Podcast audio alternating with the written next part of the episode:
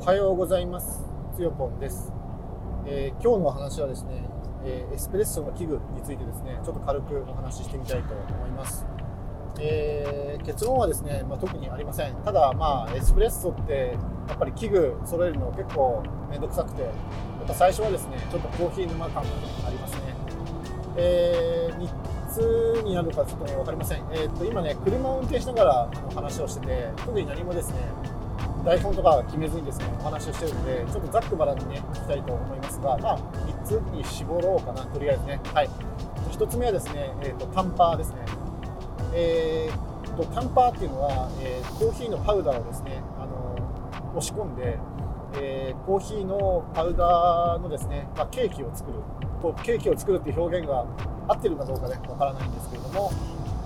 そのエスプレッソをですねあの圧力をかけて、えー抽出するあのコーヒーコーヒーの、まあ、抽出手法のことをね指しますね。あの30秒程度でですね、えーと抽出するので、えーエキスプレスあの急速っていうねあの語源のですねあのイタリア語なのかな？それを語源とした、えーコーヒー器具になりますのでそれをエスプレッソというふうに呼んでおります。でそのエスプレッソをですねえっと30秒で抽出するためにあの必要なことがその圧力をねかけていくっていうことなんですけどその圧力をねかける装置はですね、えーこの間購入しました、えっとフレア、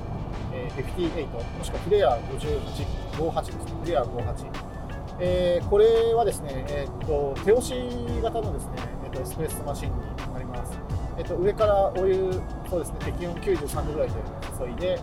で、あのー10秒出してからですね、えー20秒から30秒ぐらいですね、あの押し込んで、えー抽出するという、ね、器具になっております。で、レバーがついてまして、ま長さ30センチから40センチぐらいですね、まあ、レバーがね、ついてまして、まあ、これの、えー結構のね、力で持ってですね、あの圧をかけていくと。で圧をかける部分にですね圧力計がついてまして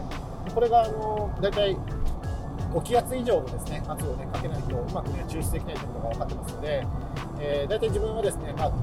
5まあ、8から9をね目指してですねあのやっていきますねちょっと10気圧超えてくるとですねあの機械まあ一応アルミダイキャスト製だとは思うんですけど、まあ、それでもですねあまり課題のね負荷をかけてしまうとマシンがね壊れてしまうので、まあ、10を超えそうになったらですねちょっと力を緩めてですねゆっくりめにこう抽出していくということもねやっております。まあ、それをですね、まあ、見ながら一応程度的にですねコーヒーあのエスプレッソがですね抽出できるそういうマシンに。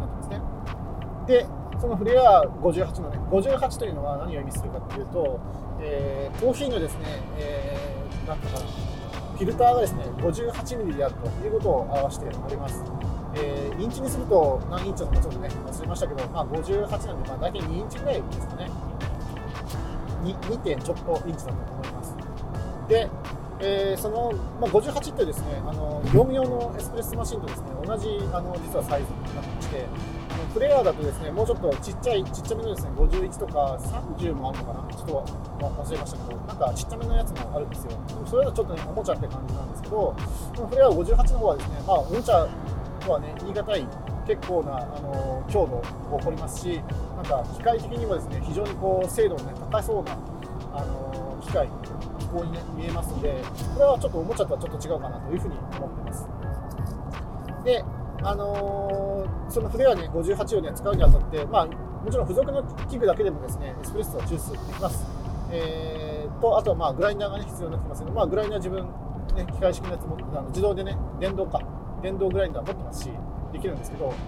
えーちょっとですねあのいろいろ買い揃えないとですね、あのなかなかやりにくいなっていうことでいろいろね買いました。まずはですね、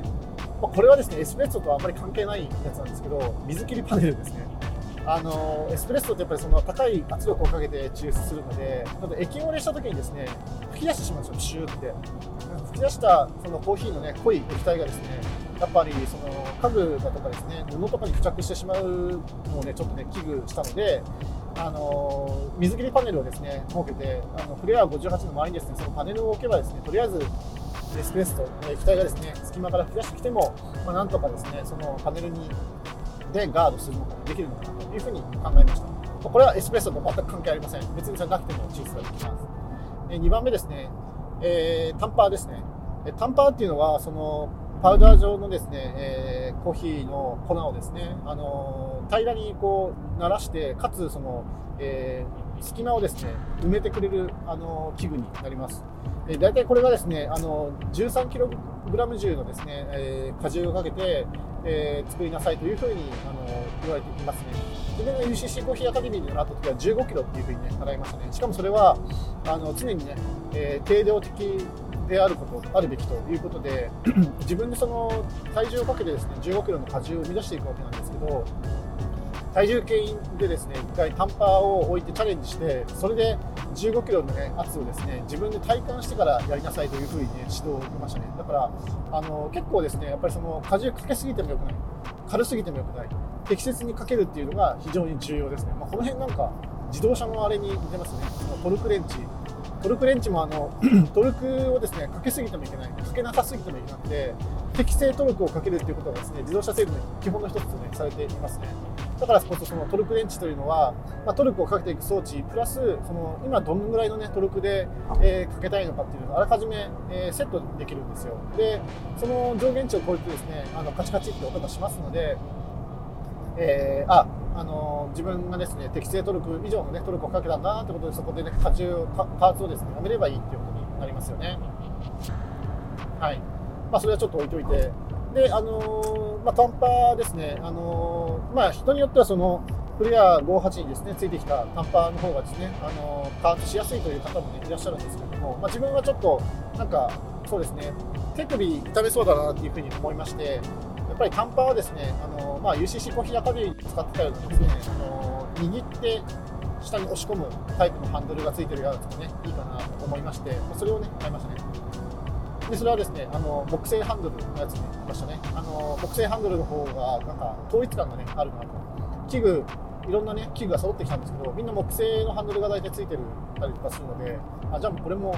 やっぱ木製がいいなということでちょっとお金を少しね積みましたけど、まあ、木製ハンドルにねさせてもらったとあと2番目ですねディストリビューターですねこれはですね、あのそのコーヒーのパウダーをですね、まあ、指で鳴らすこともね、可能なんですけど、まあ、指ってやっぱりちょっとですね、あのウイルスとか菌とかついてると嫌じゃないですか。だから、なるべくそのコーヒーのね、パウダーに触れることなくですね、あの抽出したいという思いからですね、そのディストリビューターというのに書いました。まあ、ディストリビューター、要はディストリビューション、えーとまあ、分散させるっていうことですよね。あの均一に鳴らすというか、まあ、レベリングするというようなイメージあのイメージを想像してもらえばいいと思うんですけど、まあ、そのディストリビューターによってあの、まあ、コーヒーのですね、えー、タンピング前の、えー、粉をですね均一に鳴らすということをですねやります。で自分の方のですねあの木製の木製のねちょっと木目がこうパーツでねくっついてるようなタイプのやつでちょっとずっしり重いんですけどあのそのなんていうのかなえー、っと高さ調整ですね、アジャスターもついてて、あの非常にこう使いやすそうなやつをですね、割と安価で買うことができましたね。ディストリビューターですね。で、3つ目、えー、タンパーマットですね。これも結構大事な、ね、要素ですね。えー、タンパーマットはですね、あのタンピングは机の上で、えー、コーヒーのその、えー、パウダー面に対してですね、あの加圧をしていくわけなんですけど、それ机の上で普通にやってしまうとですね、あのひょっとしたら机をへこましてしまうかもしれないですよね15キロとかそんな荷重かけちゃうんでへこましてしまうかもしれないし、えーと、フィルター自体もですねポルタフィルターっていうあのエスプレッソ専用ですね器具があるんですけどそれもあの場合によってはへこましてしまうかもねしれないですよね。ということであの必ずねマットを敷いてやるっていうことが、まあ、ある程度鉄則になってるかなというふうに思いますね。まあ、自分の例えば足の上とかですね、まあ、そういうところでやってもですね平らにできるとか言うんだったらでしかもそのあなたの足がですね綺麗だったら別に足の上でやってもねいいのかなというふうに思うんですけどあんまりかっこよくはないですよねなんかアウトドアでやるんだったらまだまだしもですねかっこいいとはちょっと僕は思わなくてだったらそのしっかりですね加圧できる、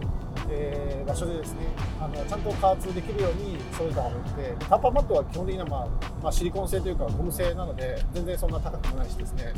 あのまあ、それがあった方がなんかこうやっぱりクロートっぽい感じがねしたんで。